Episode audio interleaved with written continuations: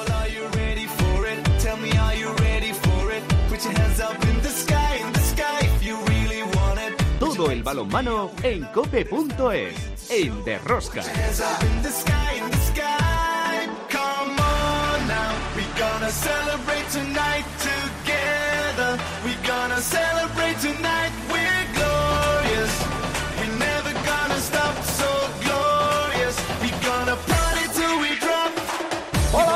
Ya estamos aquí otra semana más con todos vosotros. ¿Qué tal estáis todos? A mantener el balonmano, seguidores de Rosca. Otra jornada más de la Liga Sobal nos sorprende con algunos resultados ajustados y posicionamiento ya en serio de clubes que van a estar por arriba peleando por Europa y por abajo intentando evitar el descenso. En la cabeza de la clasificación, Barcelona, Vidasoa y Granoller, por abajo, sin fin, Puerto Sagunto, que tratan de sumar puntos.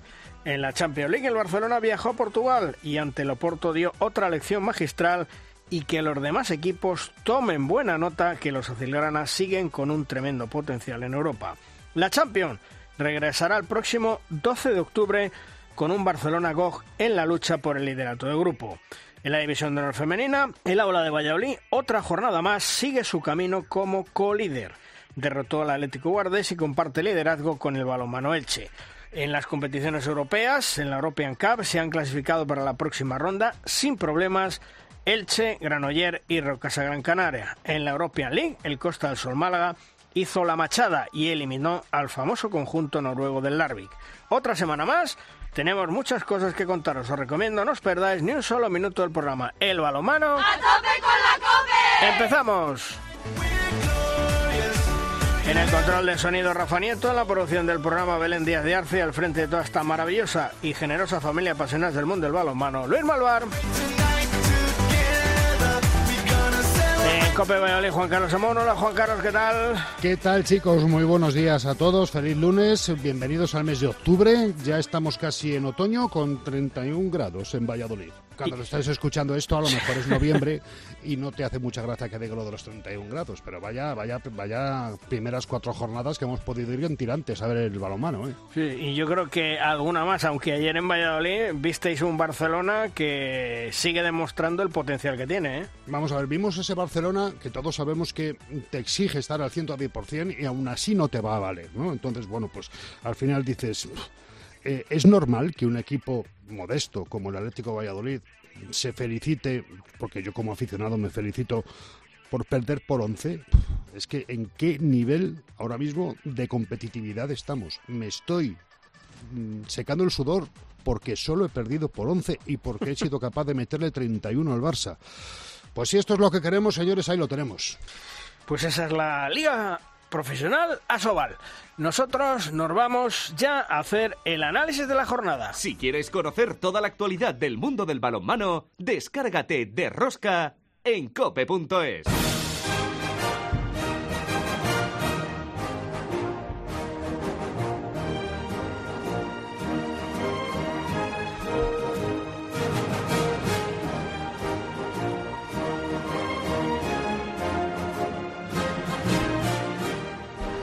Comenzamos nuestra primera tertulia con dos grandes entrenadores, dos grandes amigos. Eh, Falo Méndez. Hola Falo, ¿qué tal? Muy buenas. Muy buenas, Luis, muy buenas y con mucha ganas de empezar esta nueva temporada. Pues bienvenido. Y también bienvenido a Alberto Suárez. Hola Alberto. Hola, buenos días. Bueno, a ver, Falo, ¿qué es lo que mm, te sorprende más? Eh, No te voy a decir de la jornada, te voy a decir, fíjate, de la clasificación. El Cuenca penúltimo con dos puntos, cuatro partidos, uno ganado, tres perdidos. Sí, es, es un poco sorprendente porque compite bien, pero en las partes finales de los partidos parece que se viene abajo, como fue el caso de ayer. La verdad es que está ocurriendo en muchos equipos que todavía no están amoldados a la verdadera situación, ha tenido cambios importantes y esto lo está pagando, ¿no? Bueno, y luego también de los tres partidos que ha jugado ya, pues eh, yo pienso que ha competido en, en varios, menos el día del Barcelona, que fue tremendamente mal el, el partido, yo pienso que todavía tiene que ajustarse mucho el equipo y yo creo que los equipos en general, la, liga.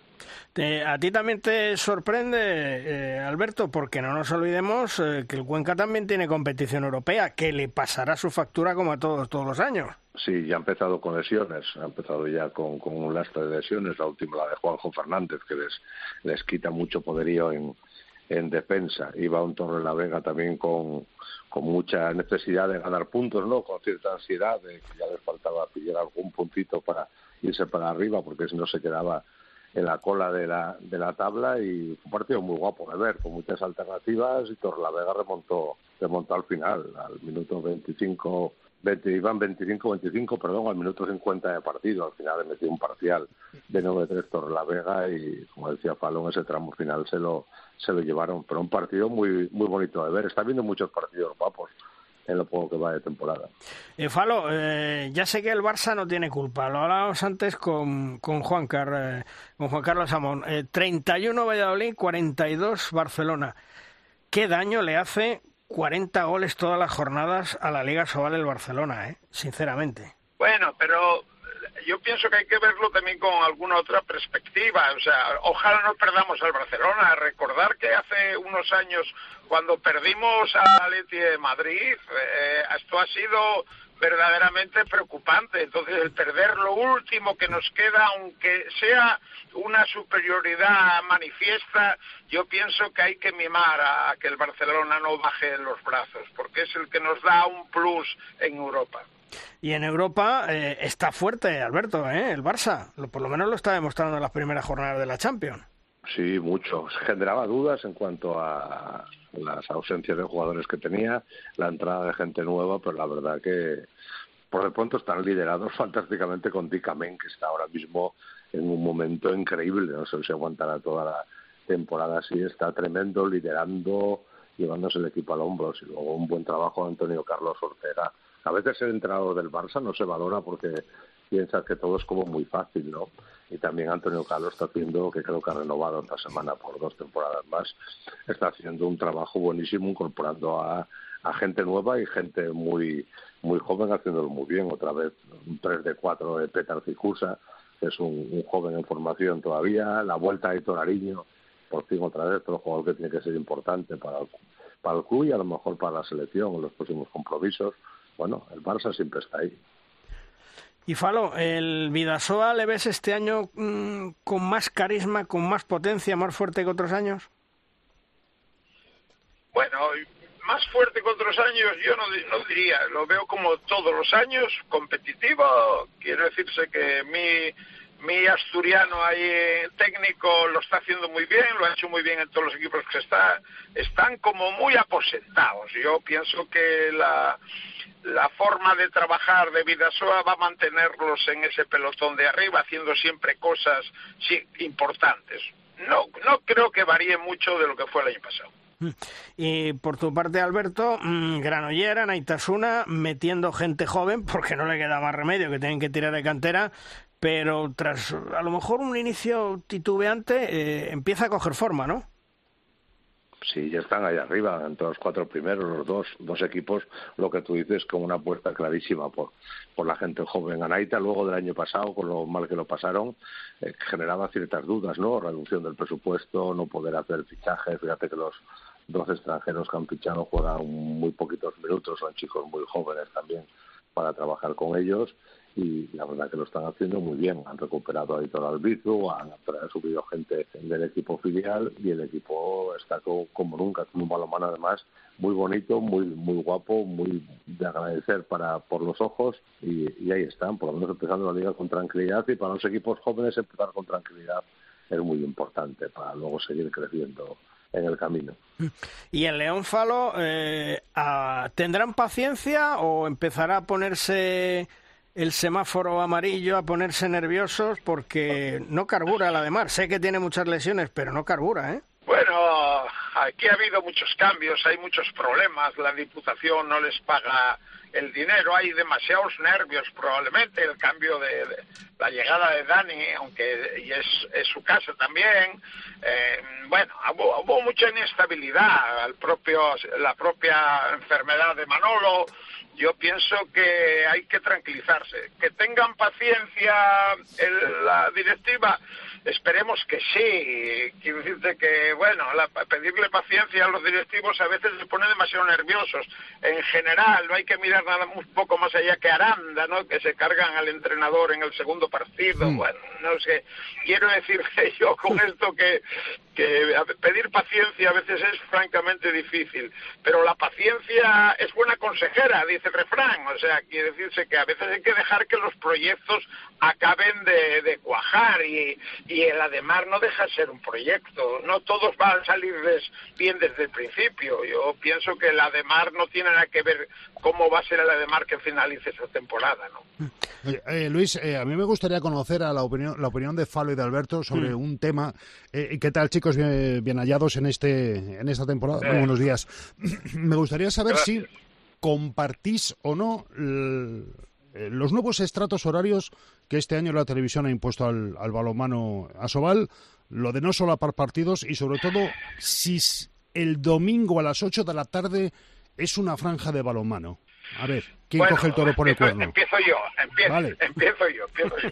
Bueno, de, de, cara a los técnicos y de cara a los que nos gusta el balonmano de verdad o que lo vivimos de alguna manera, es estupendo porque ves todos los partidos por la plataforma. O sea, que en ese aspecto es estupendo. Otra cosa es que la gran duda es que beneficie al resto de los aficionados de balonmano o que los aleje.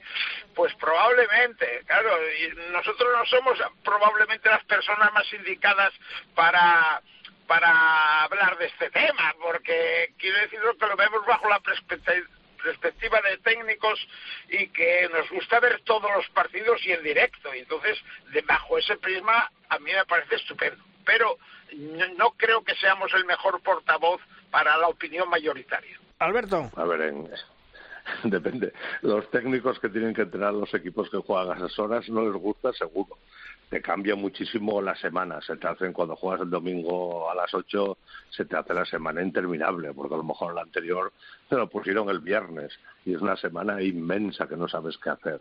En otras ocasiones te queda el partido muy cerca. Eh, ese descontrol ¿no? de la semana normal de partidos es una locura y más cuando estás en competiciones europeas y que aparecen también partidos por el medio. Un poco de, de saturación de cara a verlo desde casa sentado en el sofá, fantástico, te ves todos los partidos tranquilamente. Pero sí, pero sí es verdad es, que también soy del... Sí. Sí, no, te iba, te iba, a decir, Alberto, que, pero es que luego estamos hablando de que pabellones con 500, 600 personas, y es que a lo mejor eh, esta semana, ¿cuál toca? Puerto Sagunto Venidor, Puerto Sagunto Venidor, 8 de la tarde un domingo, pues a lo mejor, chico, pues no es la hora más adecuada para que la gente vaya al pabellón de, de Sagunto, ¿no? Sí, sí, sí, que es verdad que lo que no es una hora de balonmano, lo decías tú antes. El mm. domingo por la tarde ya en nuestro país es casi de retirada, ¿no? Nos quedamos casi en casa, sobre todo si llega el invierno, a ver un poquito la tele y a pensar ya en la semana siguiente. No te planteas, incluso ayer veía a Naita muy tarde y veía muchos niños en el pabellón. Digo, joder, van a llegarse a su casa un domingo a las once, once y pico.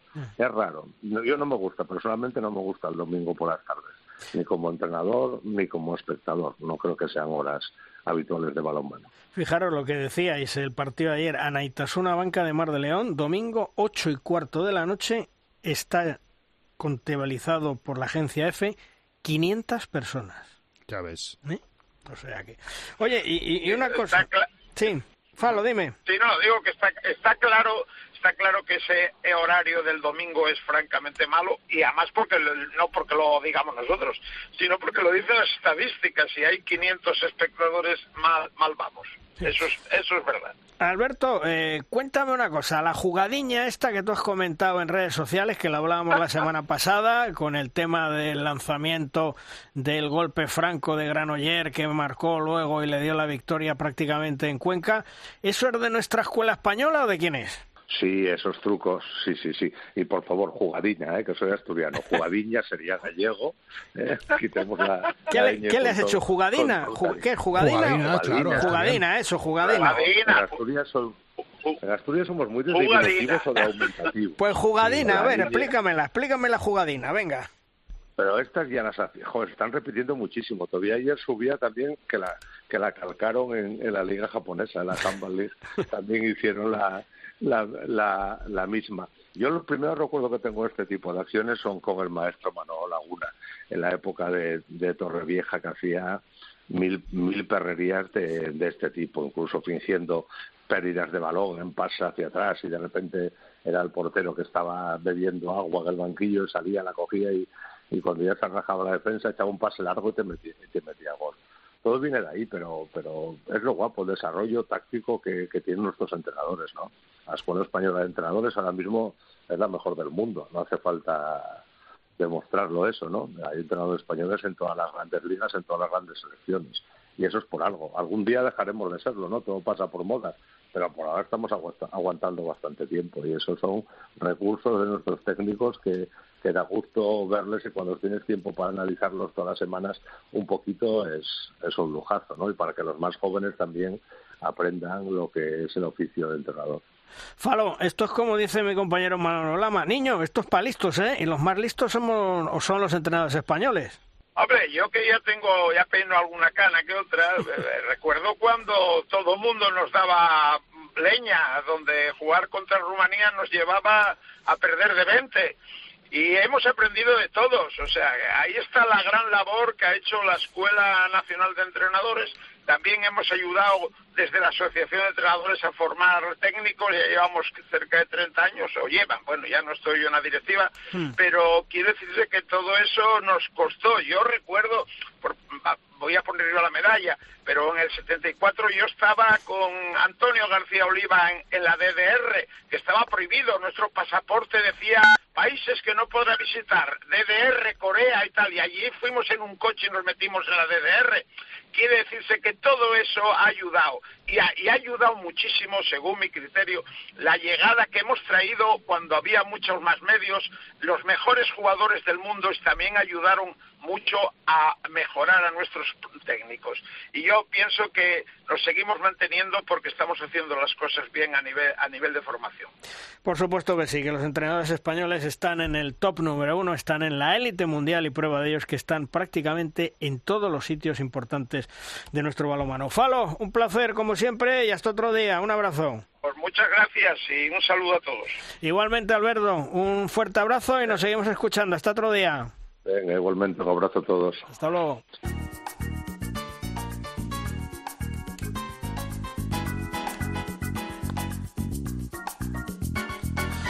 En la división de honor femenina, recordemos que el Aula de Valladolid es eh, colíder con el balonmano Elche, tienen 10 puntos, le sigue Veravera con 8, con 6 Porriño, Costa del Sol, Málaga, Granoller con 4 Atlético Guardés, 2 puntos para Elda Prestigio, Oviedo, Betionac y cerran la clasificación Rocasa Gran Canaria con 0 puntos, lo mismo que Gijón. Esta semana se tienen que disputar dos partidos aplazados, el Oviedo Costa al Sol Málaga y Gran Canaria frente a Betionac por competiciones europeas. Y en esas competiciones europeas se han clasificado para la segunda, para la tercera ronda, diría yo, de la European Cup, el balonmano Elche, el Granoller y el conjunto del Rocasa Gran Canaria que sin muchos problemas han eliminado a sus rivales y como digo se han clasificado para la tercera ronda de la European Cup. Y por último, la gran noticia en la European League, segunda ronda, pasan a la tercera o pasa la tercera el Costa del Sol Málaga que ha hecho un auténtico pelotazo ganando los dos partidos a todo un clásico como es el Larvik de Noruega. 35-31 en la ida, 33-27 en la vuelta. Y llega en Derrosca el momento de nuestra firma invitada. La firma esta semana viene de la mano de Anselmo Ruiz de Alarcón, uno de los mejores analistas en el mundo del deporte y por supuesto del balonmano. Anselmo siempre nos aporta datos interesantes y relevantes que explican el por qué un equipo gana un partido o lo pierde. Hola Anselmo, ¿qué tal? Muy buenas, bienvenido. Buenos días, Luis. Muchas gracias y deseos de buen curso y buena temporada 2023-2024 para De Rosca. ¿De qué nos hablas esta semana, Anselmo? Hoy hablo sobre ritmo de juego en balonmano, con ejemplos concretos. Pues vamos allá. Este verano España se proclamó campeona del mundo sub-19 masculina en esa final contra Dinamarca. Y hay algo que hace llamativa esa final por su alta velocidad y ritmo al que se jugó. A 68 posesiones por equipo, con 26 segundos por ataque nos estábamos acostumbrando a finales internacionales de más de 35 segundos por posesión. Es muy diferente jugar, preparar, arbitrar o presenciar como espectador un partido, como esta final sub-19 España-Dinamarca, a cuando se juega a 42 segundos por posesión, como en la última final de la Champions League masculina entre Magdeburg y Kilche. Suele argumentarse que el ritmo tan bajo de las finales se debe al cansancio acumulado por partido en días consecutivos o cada 48 horas. También que ese miedo a perder o balonmano control hace que se tomen menos riesgos. Y esto ocurre a pesar de haber estimulado el juego rápido diferentes estamentos y partes interesadas del balonmano, cuando al final nos encontramos que ese producto que se muestra al espectador es lento. Por supuesto, cabe en balonmano de muchos colores y sabores. Y también en un juego lento se puede encontrar la belleza del juego y también espectadores que lo aprecien. Pero si se encaminan pasos en la dirección de construir un deporte más rápido, debemos encontrar esta final sub-19 como un ejemplo así. De hecho, Javier Fernández Abato, seleccionado de español, campeón del mundo, que dirigió esa final junto a su compañero Alex Moza, ha publicado recientemente en la revista La Asociación Española de Entrenadores de Balonmano la hoja manuscrita de preparación del partido de dicha final. En la estructura de esa página escrita a mano aparecen a la izquierda aspectos de ataque, a la derecha relacionados con la defensa y en la parte inferior se encuentra una anotación que escribió indicando ritmo de partido. Sería interesante consultar a Javier Fernández Abato qué ritmo buscaba para poder enriquecernos y aprender de una final y un título tan interesante. Sí, ha sido y seguirá siendo una final digna de estudio. Al hablar de ritmo se suele simplificar en posesiones por partido y tiempo de media por posesión, pero hay aspectos que enriquecen aún más lo que podríamos denominar ritmos disculpa por mi pronunciación andaluza extremeña, he tenido que forzarme en esa ese final de ritmos en plural, más allá de ritmo en singular. En primer lugar, diferenciando el ritmo de ataque y el ritmo de defensa. Nos encontramos con equipos como, por ejemplo, Anaitasuna, que logra ritmos muy altos en sus propios ataques, pero que logra disminuir mucho el ritmo de los ataques rivales. Si tomamos la media de sus ritmos de partido, es normal, pero con esos matices diferenciales por ritmos de juego. También pueden observarse diferentes ritmos de juego en diferentes tramos de partido, sobre todo cuando un equipo necesita remontar un marcador adverso. Por eso podemos diferenciar el ritmo expresado del ritmo potencial, es decir, independientemente del ritmo al que se esté jugando en un momento dado, cuál es la máxima velocidad a la que un equipo podría llegar a jugar siendo eficiente. Y ahí participan también la elección concreta de jugadores. Recordamos la llegada del sueco Magnus Andersson a la de Mar de León que conquistó su liga que lograba acelerar de manera eficiente la circulación de balón en el juego posicional debido a su destreza en el pase y la recepción. Es decir, además podía ser más rápido posicionalmente cuando Anderson atacaba, igual que la defensa del Barça podía ser más rápida y eficiente cuando Patrick Chavar defendía. Esto puede extenderse a las famosas rotaciones y no solo individualizarse, con grupos de jugadores que permiten jugar más rápido o más lento. Para finalizar, también es interesante conocer la importancia del bote, el pase, la finta, en el ritmo de juego. Una métrica poco utilizada en balonmano y que podría proporcionar ventaja competitiva es el pass tempo o ritmo de pase, siendo el normal en balonmano realizar un pase cada tres segundos. Aquellos equipos que se acercan a poder realizar un pase cada dos segundos disponen de una capacidad de circulación difícil de defender, mientras que los equipos que realizan un pase cada cuatro segundos deben generar superioridades mediante otros medios, como fintas. Eh, saludo Luis y hasta la próxima. Gracias Anselmo, nos escuchamos otro día. Un fuerte abrazo. Un abrazo.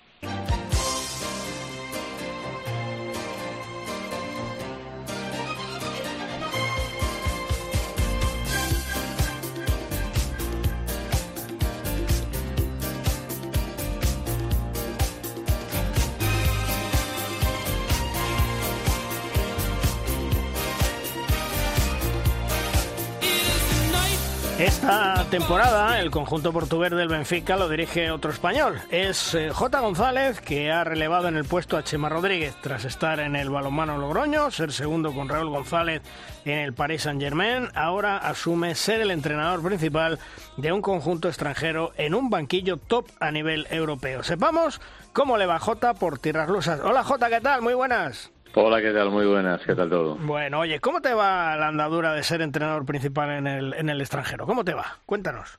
Bueno, eh, de momento los inicios no son todos lo buenos que a mí me hubiera gustado que, fueran, pero bueno, pues haciéndome a una nueva idea de club, a una nueva estructura, es todo muy diferente en relación, por ejemplo, con, con España.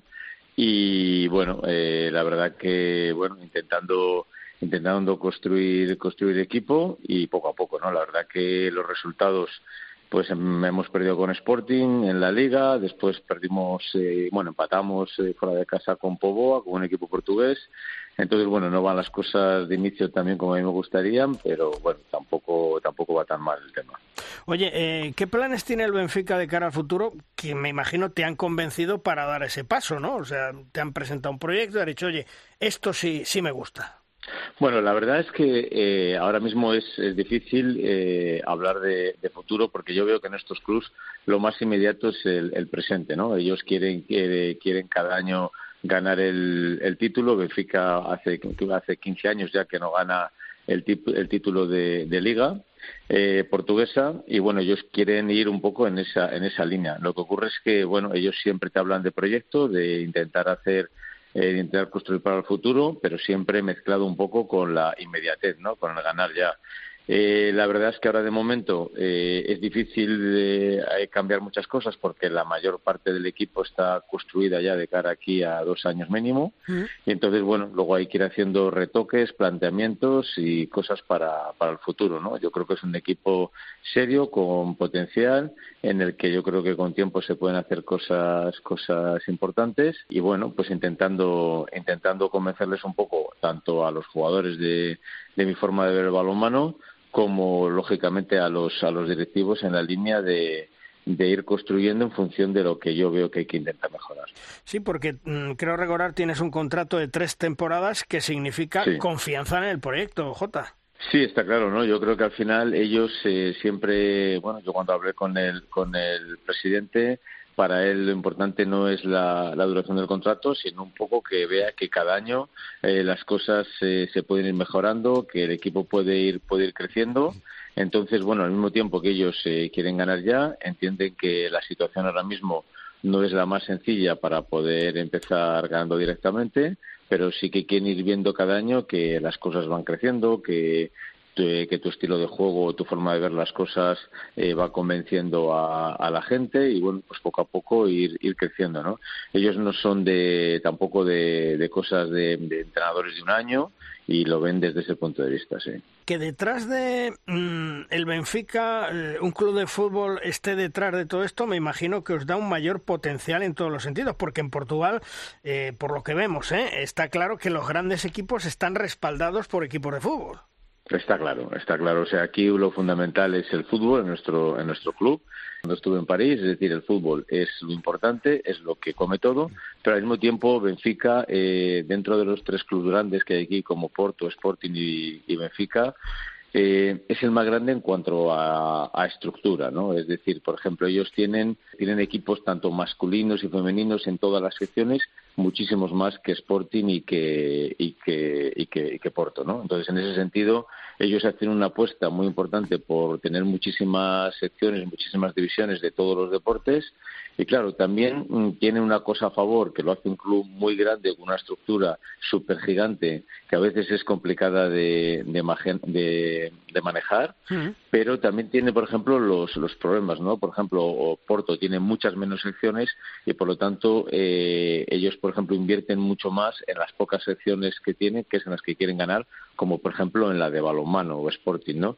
Entonces, eh, digamos que nosotros somos muchos más, con, hay que repartir entre, entre muchos más. Hay que, hay que, aquí, por ejemplo, los pabellones están completamente llenos.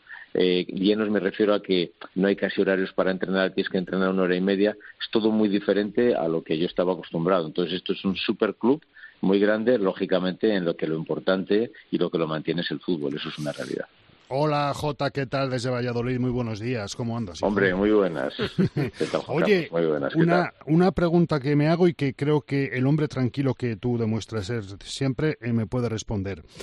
España a nivel técnico ha exportado, bueno, y a nivel jugadores, naturalmente, ha exportado muchísimo talento, muchísima sabiduría. Eh, prácticamente ahora mismo creo que no hay país en Europa que no haya tenido en sus principales equipos un técnico o un jugador español. Eh, ¿Habrá operación retorno? ¿Tú crees que la Asobal en su día podrá volver a ser la casa de todos esos técnicos que tuvisteis que salir? Pues porque aquí mm, llegó un día en que no había desarrollo.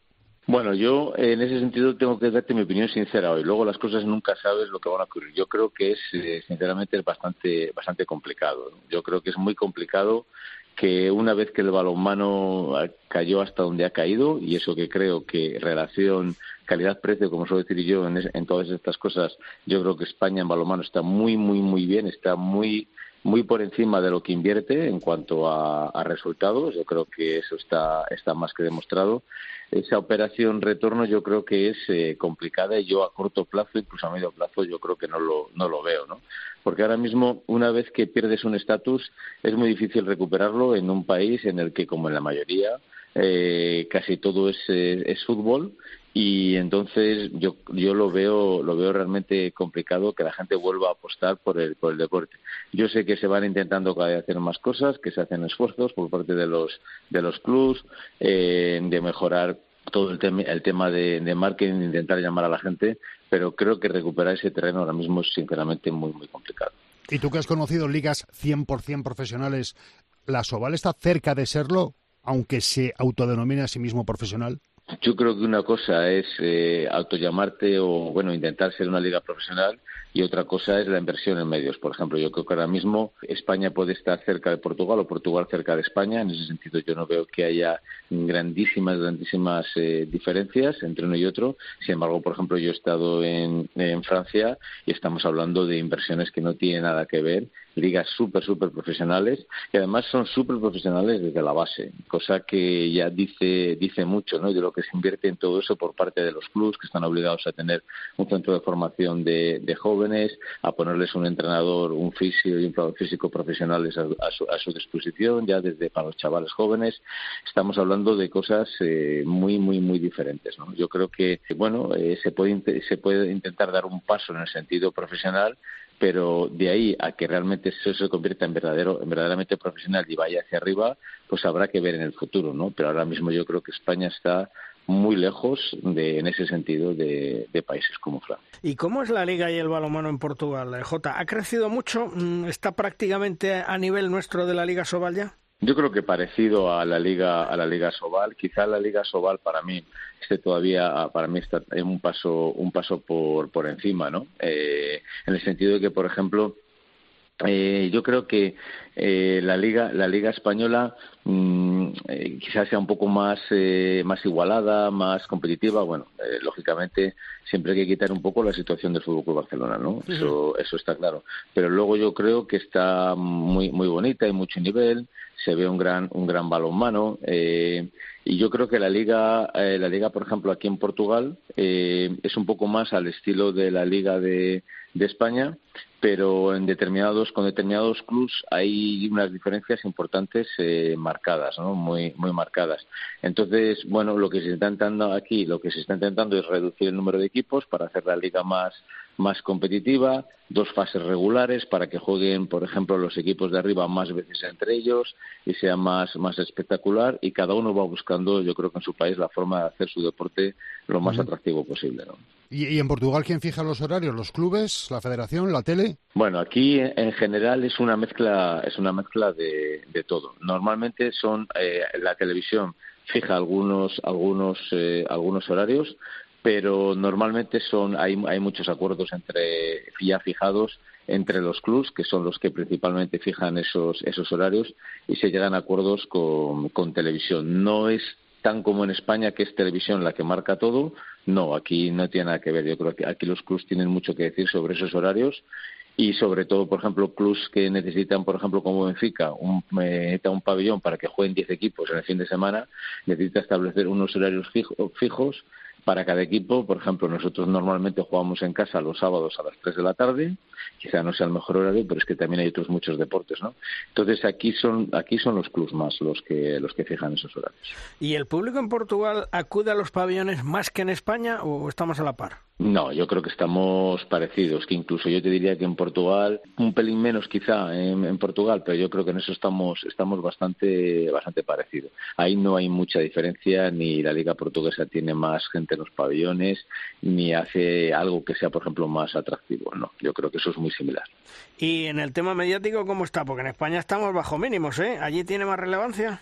Bueno, aquí tiene, tiene relevancia pues eh, en determinados momentos. Por ejemplo, eh, cada vez que se juega un, partido entre cualquiera de los tres clubes, de, por ejemplo, como Benfica, Porto o Sporting, pues tiene muchísima relevancia. Y luego cuando va un equipo de estos a, a otro campo, pues ahí sí que tiene más eh, relevancia porque a la gente le gusta, le gusta verlo. Pero en líneas generales no no tiene una relevancia muy muy alta no yo creo que por ejemplo no tiene nada que ver en comparación con, con Francia que es donde yo he estado que ahí bueno va muchísimo público la gente paga mucho dinero por ver los los partidos eh, hay muchísima inversión en ese en ese sentido con patrocinadores con público que, que paga muchísimo y entonces yo creo que no tiene nada que ver. no, iba a preguntarle, ¿sigue habiendo multiconferencia o línea directa varias veces por semana? Raúl, Pastor, Chema, Pocholo, J. Mm, ¿hay, hay, hay, un polígono que vais trazando? ¿Habláis mucho entre vosotros? Hablamos mucho, ¿no? Yo creo que está, eso está, está claro, ¿no? Yo creo que al final eh, eso nunca, nunca se ha perdido. Nos gusta saber cómo nos va cada uno, desearle al otro lo, lo mejor, salvo si algún día te has tenido que enfrentar eh, lógicamente entre, entre nosotros. yo creo que esa relación sigue siendo excelente. Eh, yo te puedo decir que con Pastor hablo casi todos los días, con Raúl también con Chema ahora mismo mínimo todas las semanas, eh, con Miguel Ángel Velasco, bueno, con todos los que estoy diciendo, yo creo que hay muy buena relación y seguimos hablando, pero ah, de continuo, no, eh, no esporádicamente, ¿no? Yo creo que eso es muy bonito y muy, muy importante, ¿no? De todo lo que se construyó y lo que vivimos juntos. El día que una plataforma, Luis, decida hacer un documental sobre la Escuela Vallisoletana de Balonmano, yo creo que no va a haber suficiente con dos temporadas. ¿eh? Habría tantísimo, tantísimo que contar y que analizar y que descubrir a la gente que, bueno, los amantes al balonmano disfrutarían muchísimo. Hombre, es que yo creo que la Escuela Vallisoletana triunfa por todo el mundo. ¿eh? Eso está más claro que el agua, vayan donde vayan. O sea que eso lo hemos podido... oye, oye, Jota, por cierto, tú eres un estudioso del balonmano. ¿Está todo inventado o quedan cosas por descubrir? ¿O ya solo es matizar lo que conocemos? Bueno, yo creo que siempre hay cosas por, por hacer, ¿no? Sobre todo porque al final yo no te voy a decir que esto sea exactamente como un juego de ajedrez, pero está claro que incluso, por ejemplo, esto que hablabas de la Escuela de Valladolid, que yo estoy muy orgulloso de, de, haber salido de ahí, haber estado ahí, ¿no? Con Pastor, Raúl y con, y con otros muchos. Yo creo que eh, lo, lo que sí que te puedo, lo que sí que te puedo decir es que dentro de esa partida de ajedrez eh, el, el, juego ha se adapta y evoluciona con el tiempo. Es decir, tú hacías cosas que hace 10 años funcionaban y la gente, no, por ejemplo, el ataque era complicado defender, pero la gente va viendo cómo defender esas situaciones y entonces tú tienes que ir cambiando y evolucionando, ¿no? Por lo tanto, yo creo que sí que se ha ido evolucionando eh, bastante. O sea, hay un, hay un fondo importante de la misma idea, del mismo estilo, las, mismas ideas generales, incluso patrones técnicos muy importantes que se mantienen, pero en cuanto a preparación de partidos y estrategia, yo creo que todos han ido evolucionando, ¿eh? incluso, incluso Pastor. Pastor no sigue haciendo, por ejemplo, como un referente en lo mismo que hacía antes. Yo creo que eso tiene una evolución.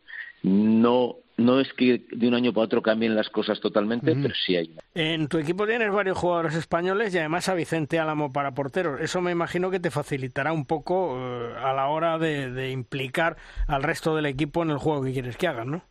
Sí, está claro, ¿no? Yo creo que, bueno, yo cuando llegué aquí ya estaba, por ejemplo, Ander Izquierdo y ya estaba contratado de la temporada anterior eh, por parte del club de Chema y bueno, eh, yo pedí Miguel Ángel, eh, Miguel, Miguel Sánchez, porque al final yo creo que es importante tener a alguien también que cuando empiezas en un club ya conozca tu forma de ver el balonmano y ayude a los compañeros, eh, eh, no enseñándoles, porque al final les enseña el entrenador, pero sí, si él se mueve de forma, de forma correcta, eso ayuda a los compañeros, ¿no?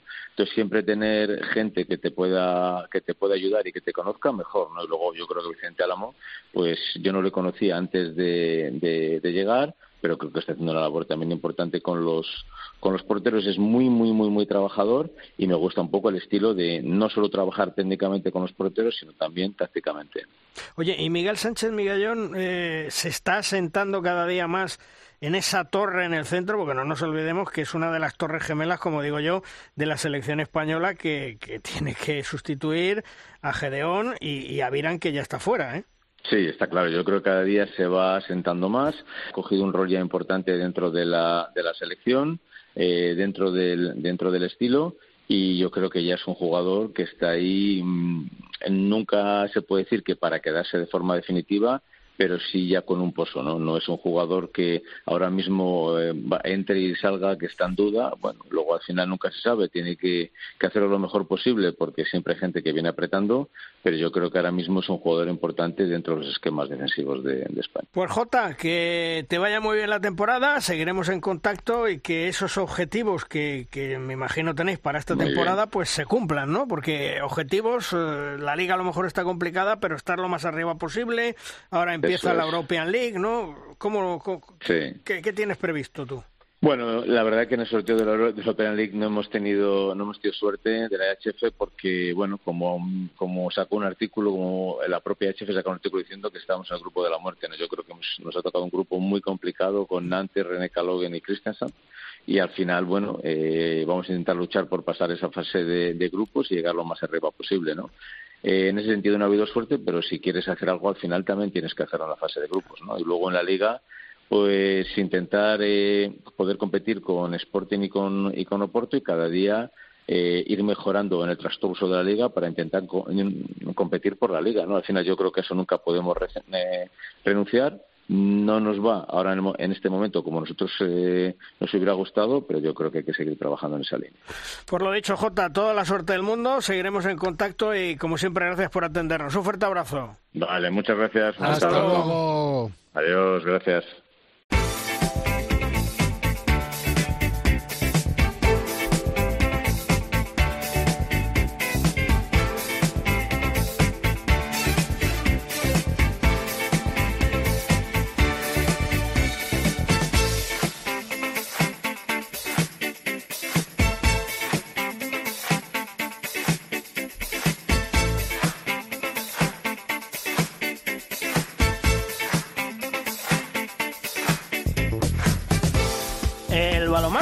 Español está en pleno crecimiento, tanto en la liga como con la selección española. Silvia Arderius, central del Costa del Sol Málaga y de las Guerreras, es una pieza fundamental en ese engranaje de ambas formaciones en estos momentos. Tras hacer la machada y eliminar al histórico Larvik noruego en la European League, ahora llegan unos días la selección española. Hola Silvia, ¿qué tal? Muy buenas. Hola, muy buenas. Bueno, antes que nada, ¿eh? enhorabuena porque lo del Larvik ha sido tremendo, menudo éxito, tanto allí como aquí.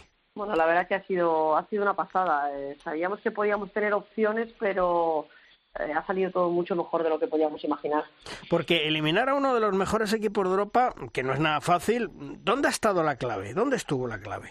Bueno, yo creo que en momentos concretos de partido, eh, en, en, ambos encuentros, tanto allí como en casa, pasamos por un momento complicado. Allí al inicio de la segunda parte se nos ponen tres arriba.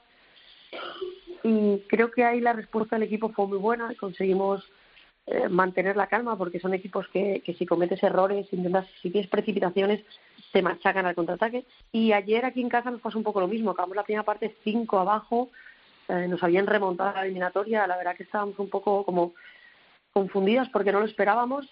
Y el inicio de la segunda parte fue clave porque fue muy bueno y de nuevo conseguimos eh, tener calma y que no hubiera precipitaciones aunque tuviéramos que remontar el partido. Y aparte de eso, me imagino que una defensa fuerte, porque en el segundo tiempo 22 goles marcasteis y ella solo 11. Sí, sí, hombre, hubo un cambio. El equipo, ayer fue, fue dos equipos totalmente diferentes, de la primera a la segunda parte. Eh, marcar 22 goles en una parte, en cualquier encuentro, eh, ya es una pasada. Y, más con un rival como este, en un partido de estas características, pues, pues la verdad que el número, el número es increíble y luego pues claro, es que si las dejas en 11 goles. Ayer en la segunda parte la verdad es que todo fluía, ¿no? Y, llegó un momento en el que estábamos en un estado de, de, de verdad, de, que todo, todo iba bien, todo iba a salir, probábamos lo que probábamos en ataque, mm, funcionaba y en defensa pues, pues bueno, son un poco estados de ánimo ¿no? en el partido y nosotros nos vinimos muy arriba y la verdad es que ellas no supieron, no supieron reaccionar. Eh, ¿La plantilla esta temporada, eh, Silvia, mm, suficiente para los retos que os planteáis? Sí, sí, por supuesto. Eh, la plantilla ya hemos afrontado estos retos otros años con menos plantilla. Este año, este año ha crecido el nivel, ha crecido el número también de jugadoras, que es importante. Ahora el reto está en intentar eh, incluir a todas esas jugadoras nuevas un poco en la dinámica y que vayan cogiendo ritmo, que quizá por ponerle un pero a este inicio es lo que más nos está costando. Porque, eh, ¿cómo ver la Liga Española esta temporada? ¿Te sorprende que Rocasa Gran Canaria esté tan abajo? Sí y no. Es que había sufrido muchos cambios. Es un equipo que ha cambiado prácticamente por completo a su equipo. y ya no solo el cambio, sino que además ha cambiado incluso un poco la filosofía del club, da la sensación. Antes, eh, otros años anteriores, han optado por fichar jugadoras contrastadas a nivel internacional, jugadoras con más veteranía, con más peso en ese sentido. Y este año ha cambiado por completo y han fichado jugadoras muy jóvenes que no conocen la liga, eh, su primer año de senior. Entonces, bueno, eh, quizás no me sorprende porque también han tenido un inicio con partidos complicados. Es un equipo que va a ir a más seguro porque esas jugadoras cuando se haga son jugadoras que, que tienen calidad, son jovencitas pero tienen calidad y cuando se vayan haciendo un poco la liga ya el equipo nuevo, si allí tienen paciencia para dejarlas trabajar, creo que el, el, club va a ir a más. A partir de ahí yo veo Elche, Vera Vera y nosotros te diría favoritos a luchar por el título. Eh, en este inicio creo que Elche ha empezado más fuerte que el resto, está un puntito por encima y, luego veo una lucha muy bonita por el resto de plazas de Europa, por los playoffs. La verdad que en ese sentido hay bastante igualdad. ¿Ganar la liga ha sido clave para Costa del Sol Málaga en el sentido del asentarse, asentamiento? Sí, sobre todo porque quizá ha llegado incluso antes de lo esperado. Eh, el año pasado, obviamente, sabíamos que podíamos tener opciones de lucharlas hasta final, pero creo que hasta el último momento no nos creíamos que de verdad podíamos ganarla. Siempre habíamos pensado cuando vimos en plan además los fichajes que estaba haciendo el club, eh, en nuestra cabeza estaba, bueno, el año que viene sí que vamos a luchar de verdad por ella, con opciones reales. Y sin embargo, se dieron situaciones, eh, se dieron, eh, bueno, que llegamos en un estado muy bueno al final de temporada, que, en las eliminatorias creo que somos un equipo que las juega muy bien, y fuimos pasando rondas y nos vimos con opciones y las subimos a aprovechar. Convocada eh, por Ambros Martín con las guerreras, los dos partidos, prelista del Mundial, mm, me imagino que con mucha ilusión, ¿no, Silvia? Sí, sí, muchísima, la verdad es que muchísima, porque bueno, es la primera concentración con partidos oficiales que, tenemos con él. Eh, estar siempre en la, selección, la verdad que, es una ilusión y, bueno, da la sensación que un poco para todas con la entrada de Ambros se han vuelto a renovar estas ilusiones, ¿no? Entonces, la verdad que estoy contenta, tengo ganas también de ver al equipo Hemos trabajado mucho estos meses atrás, hemos tenido muchas concentraciones, mucho trabajo y tengo ganas de vernos en, partidos oficiales, de ir viendo un poco si vamos por, por buen camino, si las cosas que estamos en las que estamos insistiendo mucho y trabajando si están funcionando y así preparar mejor el mundial que viene. ¿Ambros habla mucho con vosotras habitualmente o, no? ¿Es solamente se, se limita, digamos, a, las concentraciones y os llama de vez en cuando para ver cómo estáis eh, físicamente, psicológicamente? Pues la verdad que habla muchísimo. A mí me ha sorprendido, es un entrenador que quiere estar muy, muy encima de, de todas. Ya en las concentraciones hay conversaciones constantes, tanto en grupo como, como personales con él. Y luego ha insistido mucho en que quiere que haya mucha comunicación durante el resto del tiempo que no nos vemos, sobre todo a nivel de comentarle cómo estamos, cómo nos encontramos, cualquier tipo de molestia física, eh, cualquier cosa que surja, cualquier duda que tengamos, eh, nos pregunta mucho por nuestras situaciones en los clubes, se ha interesado mucho por, por de qué manera trabajamos en los clubes. Eh, tengo entendido que también tiene comunicación con ellos para, para intentar, bueno, darles su opinión también un poco de, de qué cosas deberíamos trabajar, mejorar. En ese sentido, la verdad que se ha mostrado muy, muy cercano. Y la renovación de, de las guerreras en la cual eh, estás tú, ¿cómo la ves? ¿Va evolucionando? ¿Va cogiendo ya peso? Yo creo que sí. Eh, eh, veo que vienen una, una tanda de niñas jóvenes con muchísimas cualidades, sobre todo a nivel físico, quizás es, es algo que no hemos tenido en los últimos años. Vienen jugadoras con un poderío de Anillas o Delgado, por ejemplo, jugadoras de Elche, unas capacidades físicas que no tiene nadie más en, en España. Entonces, si, si la encaminas y, y la consigues eh, que se incluye en el trabajo del equipo puede ser una jugadora muy importante para la selección en los próximos años. Última tanda de, junior creo que son jugadoras con muchísima calidad, jugadoras que ya están en equipos grandes, incluso de España, jugando minutos importantes y eso también va a ser fundamental para ellas. Yo, bueno, creo que hay una mezcla muy buena de veteranía juventud. Eh, Ambros también ha hecho hincapié en que no le importa la edad de la gente, ni por arriba ni por abajo, por así decirlo, mm. y que va va a estar muy pendiente de nuestro estado de forma. Y en ese sentido, la verdad es que veo a todo el mundo, ya digo, con, la entrada de nuevos seleccionadores lo que siempre se crea es un sentimiento así un poco de ilusión de todo el mundo, ¿no? Tanto las que las que llevan tiempo estando en la selección apretan porque ya no sabes si con este seleccionador sigues teniendo el puesto entre comillas asegurado, como las chicas jovencitas o gente que a lo mejor no había tenido oportunidades, oye, vuelven a tener esa puerta abierta y se nota, se nota en el trabajo. La verdad que las últimas concentraciones, el trabajo del equipo yo creo que ha sido muy, muy bueno y la intensidad sobre todo ha sido muy alta. En el horizonte, Silvia, la posibilidad de estar en unos Juegos Olímpicos. Eh, ¿Ese es el objetivo claro de vosotras en la selección? Sí, sí, es el objetivo prioritario de esta temporada. Hay que conseguir acabar el Mundial en una buena posición que nos dé plaza para el preolímpico y en ese preolímpico dejarlo todo para conseguir que España vuelva a estar en los Juegos Olímpicos. Eh, no sé cuántas participaciones llevamos seguidas de los Juegos, pero bastantes. Yo no recuerdo la última vez que España no estuvo en unos Juegos y es algo muy complicado de conseguir que dice mucho, yo creo, de, del nivel de nuestro balonmano y creo que es importante que sigamos estando ahí. Va a ser importante para, para nuestra liga, va a ser importante para hacernos valer, para que siga creciendo aquí el balonmano. Así que es un objetivo claro que tenemos. Porque eh, está claro que uno de tus sueños es estar en unos Juegos Olímpicos, ¿no? Sí, yo creo que de cualquier jugadora, ¿no? Eh, es lo único que me falta por jugar con la selección, es lo único que me falta casi por jugar a nivel general, a nivel deportivo. También es algo que ya no me obsesiona tanto como quizá el anterior, en los anteriores anterior ciclo olímpico sí que tenía mucho más esa, esa ansia, por así decirlo, ¿no? Eh, de jugarlos. Ahora lo llevo con más naturalidad, si estoy bien, si no, también. Eh, creo que lo importante es que el equipo vaya a esos juegos y a partir de ahí eh, ya veremos lo que pasa. Oye, me dicen que te gusta el fútbol y además eres del Atlético de Madrid, ¿no?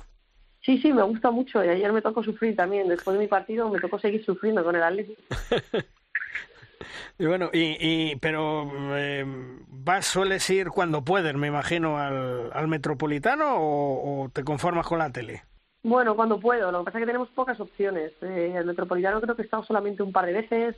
Eh, antes en el Calderón, cuando, porque yo vivía en Madrid antes, eh, pude ir bastantes ocasiones, incluso fui socia un año les he visto, por ejemplo, hace un par de temporadas coincidió que jugábamos nosotras con el equipo en, Donosti y me quedaba pasar el fin de semana y jugaba también al y pude ir a verlos allí en Anoeta. Bueno, intento, y si no por la tele siempre, sí que intento verlos siempre que puedo. Hmm. ¿Cómo va tu crecimiento como futura entrenadora?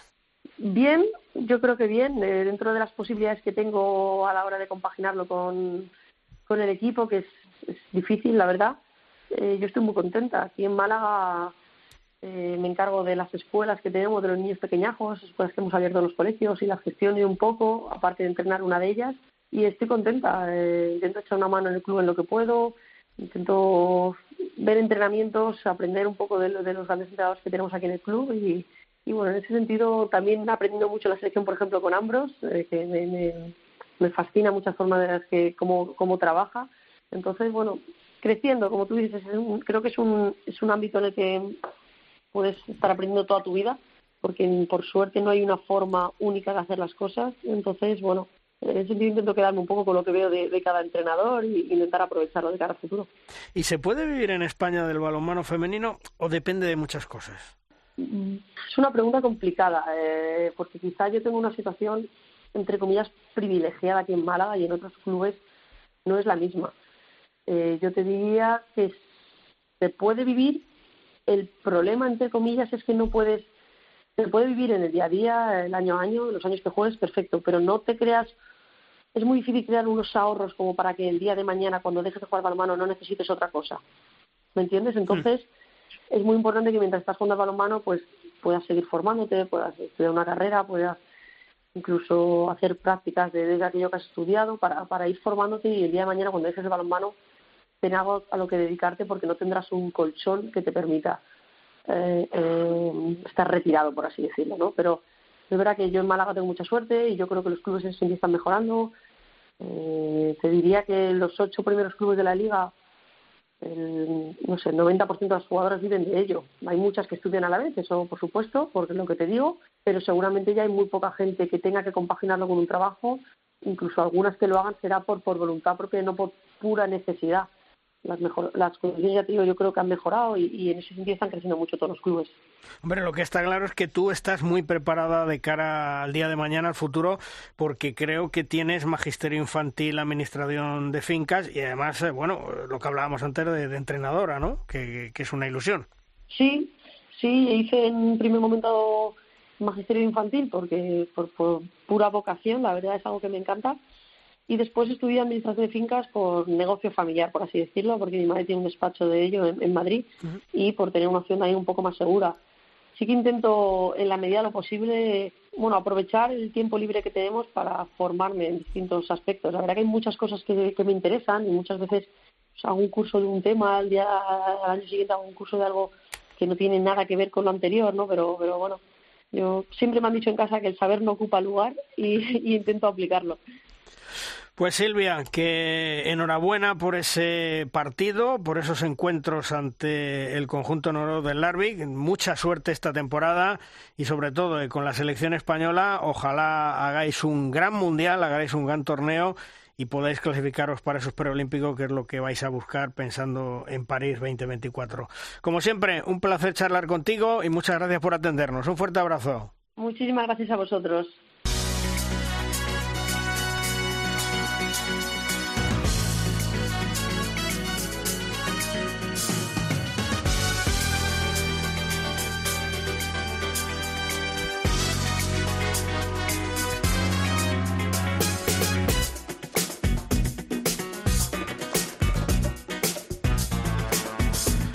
Escuchamos la música que es la señal de que es el momento en derrosca de nuestra sección, la pizarra de los grandes especialistas. Abrimos las puertas de nuestra aula particular, entramos, nos sentamos y oímos lo que nos cuentan, eso sí, con mucha atención. Esta semana con todos nosotros el gran Zupo Kisoain, uno de los mejores entrenadores del mundo del balonmano, con una gran experiencia y conocedor de los secretos que hacen darle la vuelta a un partido para que su equipo gane. Hola Zupo, ¿qué tal? Muy buenas. ¿Sobre qué nos vas a hablar esta semana en tu pizarra, Zupo? Buenos días, Luis. Voy a hablar del entrenador y el entrenamiento, del entrenador profesional. Hay dos formas de entrenar, posiblemente hay alguna más, pero yo conozco dos. Mira, la primera es entrenar desde el poder. Cuando se entrena desde el poder, principalmente se hace porque te lo da el cargo. Eres entrenador y entrenas. Te pagan a fin de mes y listo. Pero además, entrenar desde el poder suele tener alguna característica más. Por ejemplo, como sabes que tienes el poder y que tu silla posiblemente no te la moverán, sueles tener poco interés en general. Nada de llevarte el trabajo a casa, eso es de perdedores. Las cosas se hacen porque tú lo dices y punto. No hay nada que debatir ni poner en cuestión. Aquí mando yo, porque soy el entrenador. Es la frase más usada. Nada de delegar y por supuesto, si alguien no hace caso, habrá que ponerse serio, no vaya a ser que se suban a la chepa. Y por el otro lado, tenemos el entrenamiento desde la autoridad. ¿Se podría decir que es todo lo contrario? Pues yo creo que sí. Y si no es todo lo contrario, está muy muy alejado del modelo anterior. La diferencia principal es que esa autoridad desde la que entrenas te la tienes que ganar. Te tienes que ganar el respeto, la confianza, el cariño. ¿Y cómo se consigue? Es difícil porque requiere un proceso interno de mirar hacia adentro. Tienes que saber qué quieres, tienes que saber qué te molesta, qué te sube el ego, qué palabras utilizas, qué tono decides emplear y cuando ya te has revisado, ponerte a entrenar. Ponerte a entrenar sabiendo algo muy, muy, muy importante. Los jugadores y jugadoras son lo más importante y todos los santos días debe estar a su servicio. Sí, sí, sí, a su servicio. Entonces, desde ese momento, Tomaréis decisiones conjuntas, pediréis disculpas cuando haya que hacerlo, exigirás sabiendo que lo haces por ellos y no por ti, agradecerás, celebrarás lo bueno y encajarás los golpes como puedes. No pondrás excusas y en definitiva habrás cambiado tu manera de entrenar gracias a haber hecho un gran cambio en ti. Me gusta decir que el entrenamiento empieza y termina en el entrenador. Es un proceso circular, diario y constante. Y lo más importante para mí, lo más importante para mí es saber quién somos realmente para poder ponernos delante del resto. ¿Qué te parece la idea? ¿Desde dónde estás entrenando ahora mismo?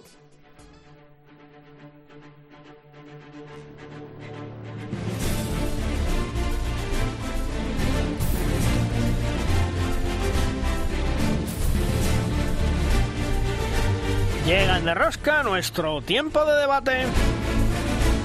Es nuestra tabla redonda.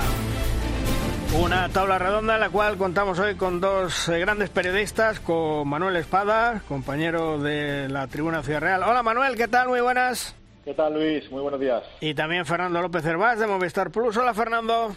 ¿Qué tal? Saludos compañeros. Bueno, Manuel, eh, hablábamos antes en otra tertulia que el Barcelona sigue con su potencial en España, no baja de los 40 goles por jornada y, y del potencial en Champions, porque la verdad es que de momento no se ha resentido mucho de las bajas, ¿no?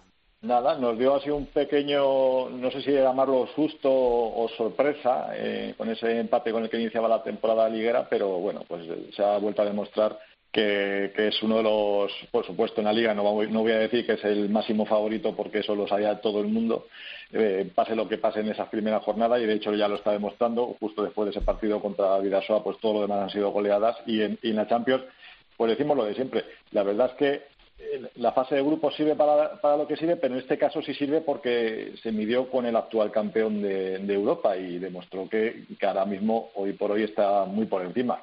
Eh, supongo que, bueno, pues sus, eh, a pesar de esas bajas, como tú decías, bueno, pues su potencial es, tal que le permite eh, no solamente sacar adelante estos primeros partidos, sino sacarlo de una forma eh, contundente y además seguramente que regulando y economizando esfuerzos para lo que le viene ahora también, que como es la, esa Super Globe, ese mundialito que no gana desde hace cuatro años y seguro que, ha puesto ahí ha puesto ahí el, objetivo. Así que, bueno, pues poco que decir, ¿no? Poca novedad en cuanto al Fútbol Club Barcelona, que sabemos que esta liga la volverá a ganar, se puede decir ya, y que ojalá y nos dé una, una alegría en, Europa al final de la temporada.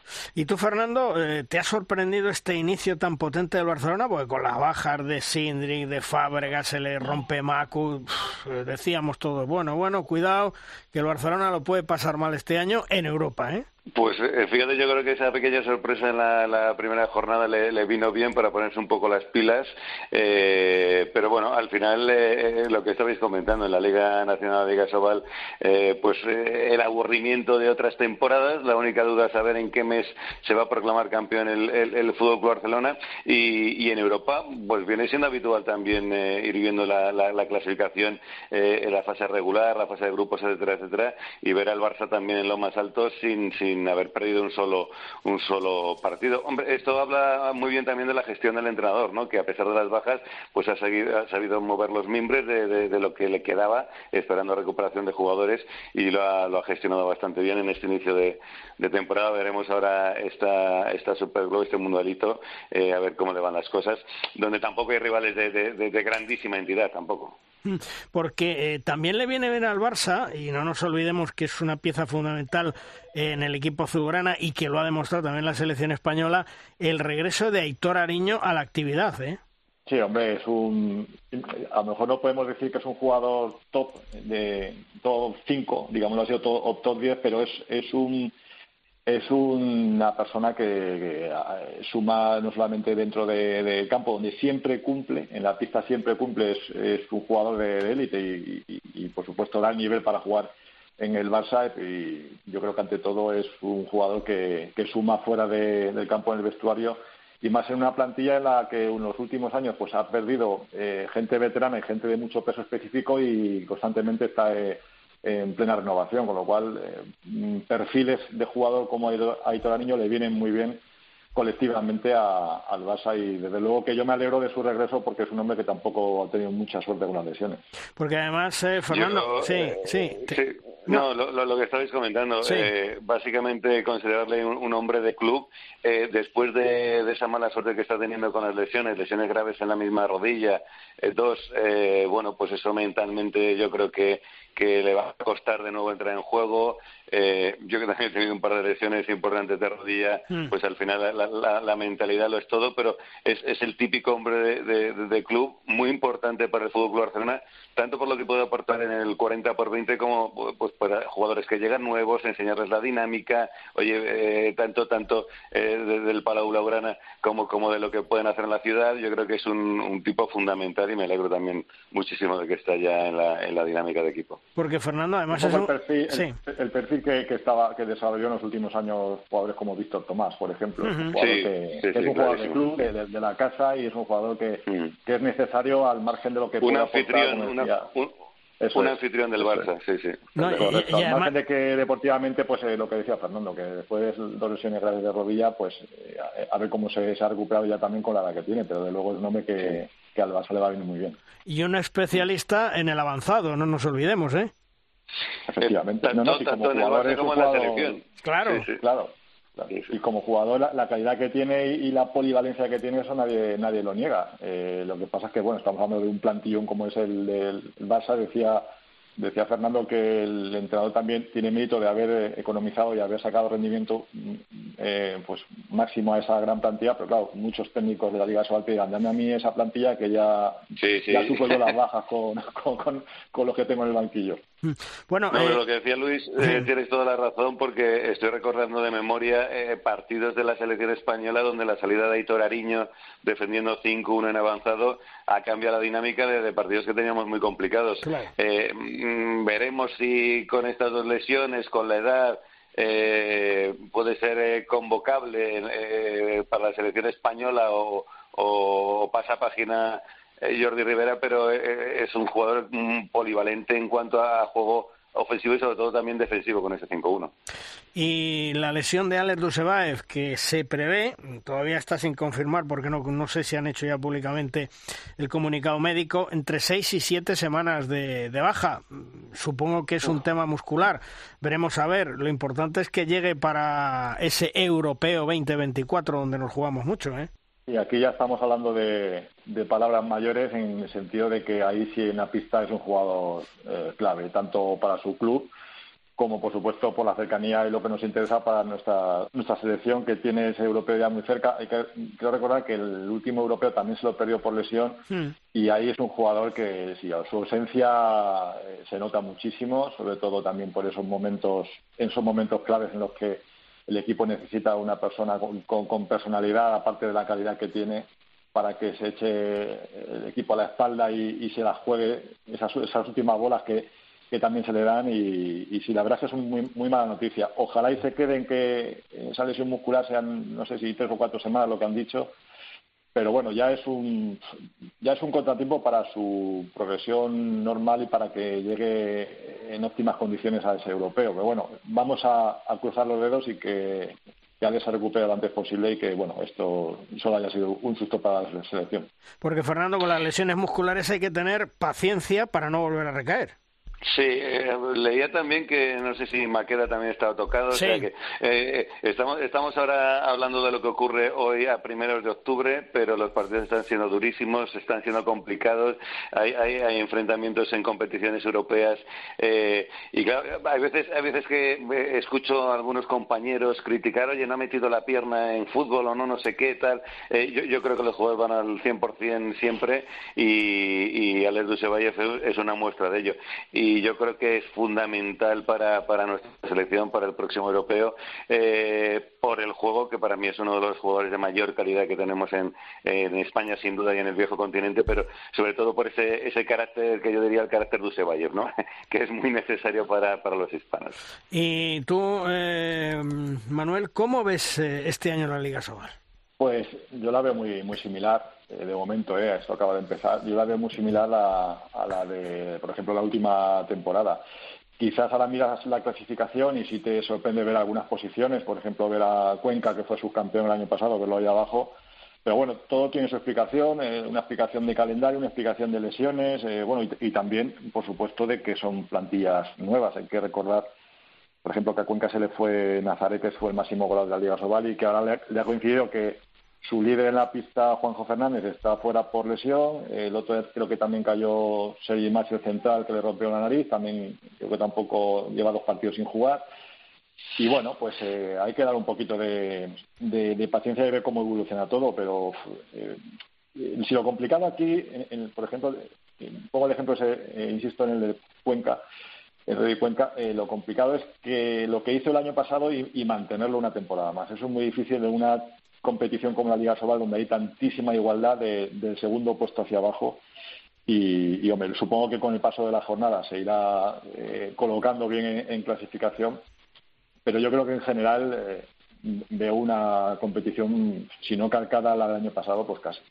Sí, y una competición, Fernando, donde tal vez este año priman más los, los juveniles, los juniors, porque se nos siguen marchando jugadores.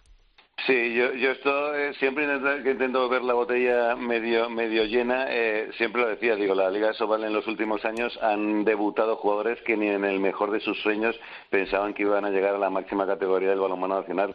Eh, hay que tirar de, de, cartera, hay que tirar de jugadores jóvenes, jugadores jóvenes nacionales y, y respecto a la Liga en general, yo algún vídeo hice hace años de la maldición del equipo revelación.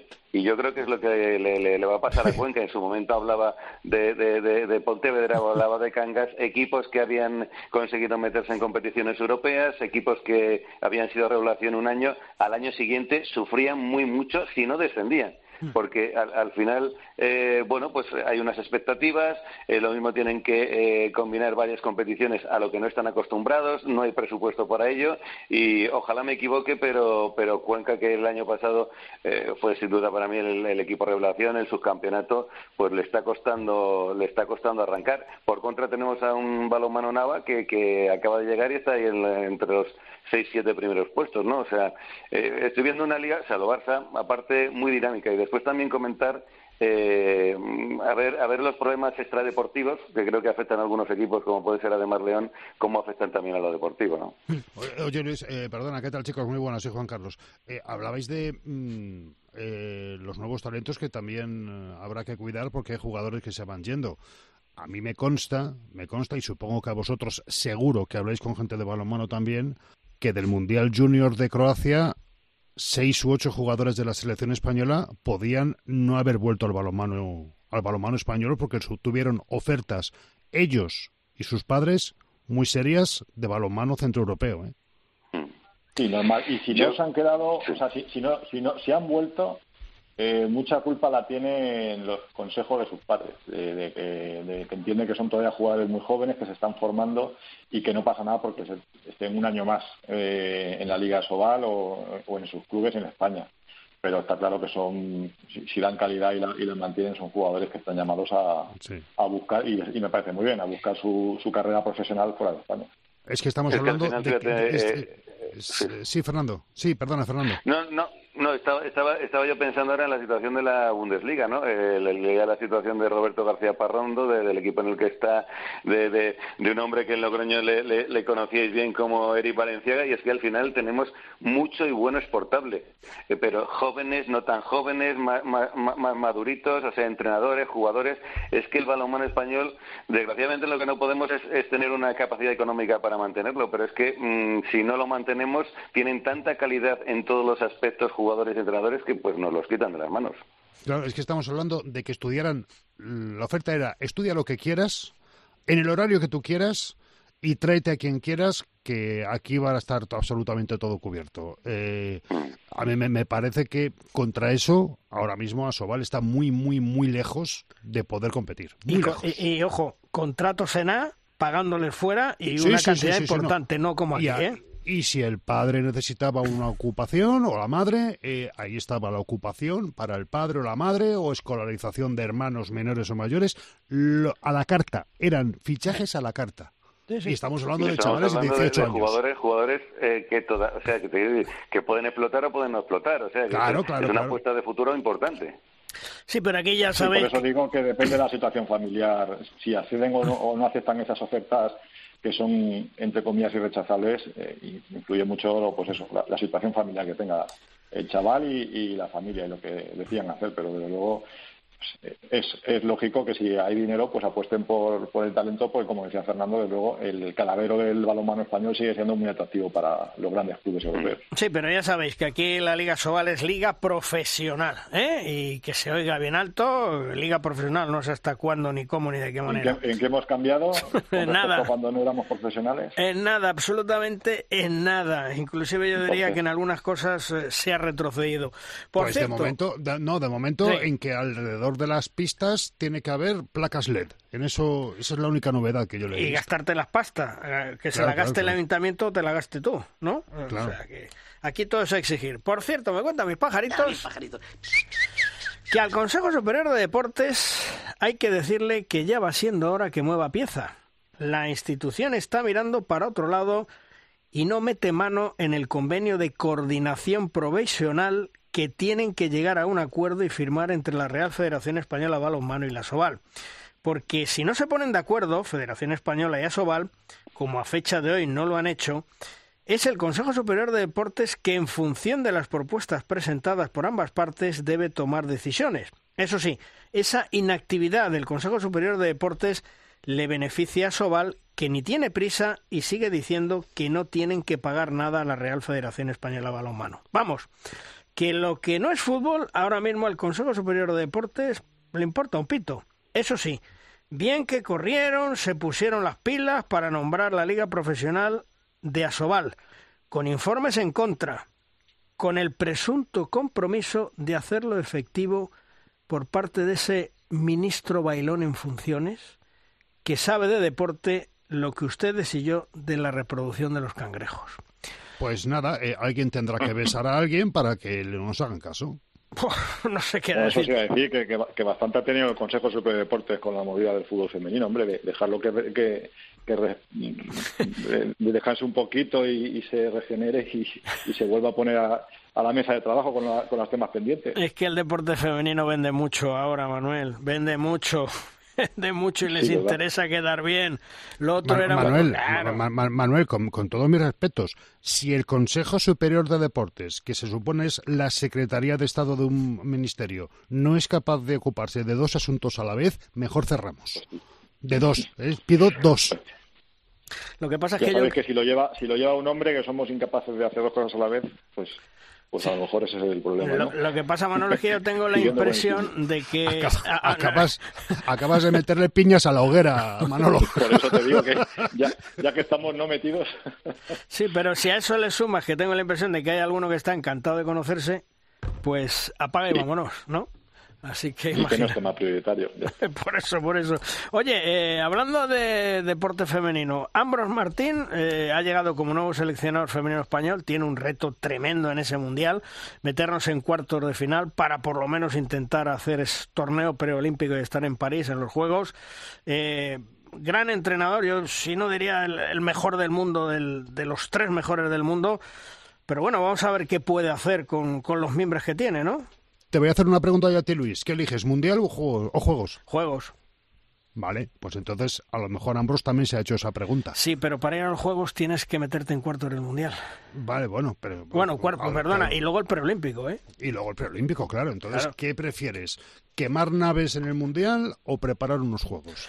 Hombre, eh, si no... es, es que, eh, es es que uno una- me lleva al otro, ¿eh? Bueno, pero con cuartos nos vale. Sí, Paramos pero- ahí. Pero hay que entrar, ¿eh? Hay que entrar. Cuidado. Si no, lo otro ya se me queda fuera. Se me queda fuera. Y, y además, eh, sí, perdona. No, no, eh, eh, una pequeña broma. Yo siempre me he hecho esta pregunta, pero, pero por, por la ilusión de participar. Y yo lo tengo clarísimo. Si, si fuera, hubiera sido deportista de élite que no ni me he asomado nunca en mi vida, Juegos Olímpicos de todas, todas, lo tengo clarísimo. No, yo, tam- Yo yo creo que también. Ambros Martín, eh, yo creo que, que va por mundial, pues, sa- sabe que tiene que ir a por mundial si quiere estar en juegos. Y, y de hecho, si tú miras la, de momento la convocatoria, la última convocatoria que, ha hecho, eh, ve que no se atreve a hacer una regeneración total eh, buscando a chicas jóvenes y, y, entre comillas, jubilando a las más veteranas, sino que no, se atreve todavía a dar ese paso y eso es indicativo de que de que para el mundial va a apostar por todo lo mejor que tenga. Sí, pero hay que tener, hay que- también hay que tener en cuenta que dos de las plazas europeas para los Juegos están ocupadas, Noruega y Francia. Una por campeona de Europa y otra por anfitriona. Va a estar complicado meterse si no es a través de un preolímpico. ¿eh? Claro, claro. Entonces aquí lo interesante es meterte en el preolímpico y luego la Federación Española, que debe de hacer un esfuerzo por lo civil o por lo criminal, como decía el gran Luis Aragonés, traerse el preolímpico masculino y el preolímpico femenino a España para garantizar casi seguro la presencia en París 2024. La Federación de Baloncesto creo que ya ha Sí, ofrecido Valencia. ¿no? Valencia. Es que es lo que tiene que hacer. Mira, lo hablaba yo con Suancar el otro día. Es decir, ¿qué ha salido mal? La Federación Española de Baloncesto, que tiene muchísimo más dinero que la Española de Balonmano, es lo que tenía que hacer, traérselo aquí. Que va a ser un grupo complicado en el baloncesto, que pasa solo el primero. Bueno, muy bien, pero juegas en casa. En el Mm. Y balonmano, en el balonmano. a un, claro, a un sitio con tradición de balonmano. Claro, y, y tú, te lo traes a España, el masculino y el femenino, hay cuatro equipos de los de, en cada grupo, de los cuales de los cuatro pasan dos, tienes que jugártela y tienes que gastarte la pasta para estar en París, eso está más claro que el agua. Así que bueno, en fin, pues eh, vamos terminando nuestra tertulia. Manuel, gracias, bienvenido y hasta otro día, un abrazo. Muchas gracias, un abrazo a todos. Y a ti también, Fernando, gracias por estar con nosotros, bienvenido y nos escuchamos otro día. Venga, y feliz veranillo de San Miguel. Venga, hasta se luego. acaba.